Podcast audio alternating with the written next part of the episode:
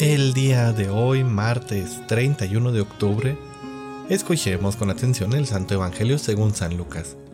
En aquel tiempo Jesús dijo, ¿A qué se parece el reino de Dios? ¿Con qué podré compararlo? Se parece a la semilla de mostaza que un hombre sembró en su huerta. Creció y se convirtió en un arbusto grande y los pájaros anidaron en él.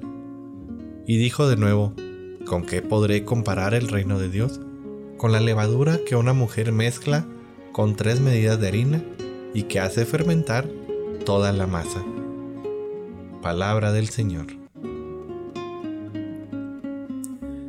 Queridísima familia, a pesar de que el Evangelio del día de hoy es un Evangelio corto, este pasaje realmente nos trae una gran esperanza, pues nos instruye sobre una realidad sumamente importante en el reino. Y es que el hecho de que este se realiza de una manera que podríamos decir oculta, pero que con el tiempo llega a ser como un gran árbol. A veces nos podría dar la impresión de que nada ha cambiado en mi vida, en mi ambiente, ya sea familiar, social, laboral, que nada va cambiando en la sociedad, que todo el trabajo que a veces hacemos en la parroquia, en la casa, todo el trabajo evangelizador, el trabajo que realizamos por instaurar el reino, realmente se ha vuelto un trabajo en vano. Tantos años de evangelización y aún el pecado reina en tantos lugares.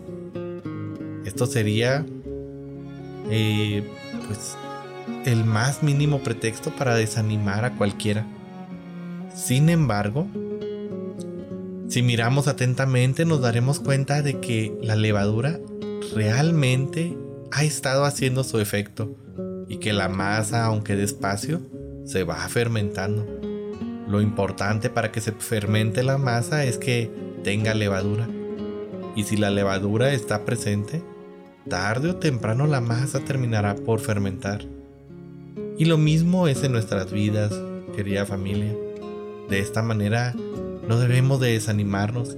Dios nos pide ser esa levadura, llevar a todos nuestros ambientes el buen aroma del Evangelio. De lo demás, pues Él mismo se va a encargar a su debido tiempo. Si tu vida, tu testimonio van acorde al Evangelio, tarde o temprano el reino será una realidad visible como el árbol de mostaza. Es como aquel dicho que dice que quien siembra tamarindos no cosecha tamarindos. Pues bueno, a veces es muy similar en el reino. ¿Cuántos santos pasaron por el mundo predicando la buena nueva del Evangelio? Y en su tiempo pareciera que no hubo cambio. Ellos fallecieron y no vieron el fruto de esa semillita que plantaron.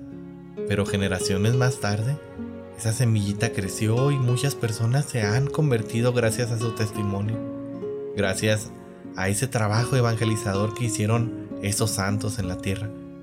Seamos pues igual a estos santos que aunque no veamos un cambio radical o un cambio contundente a lo largo de nuestra vida, tengamos la firme de creencia y la firme confianza de que es posible que lo que hagamos repercuta en un futuro y logremos cambiar la vida de muchos, incluso en esta vida. No, no precisamente tendremos que morir para ver los cambios desde la otra vida, sino que incluso aquí, aunque sean cambios pequeñitos, podemos llegar a tocar el corazón de cientos de personas predicando el buen aroma del Evangelio.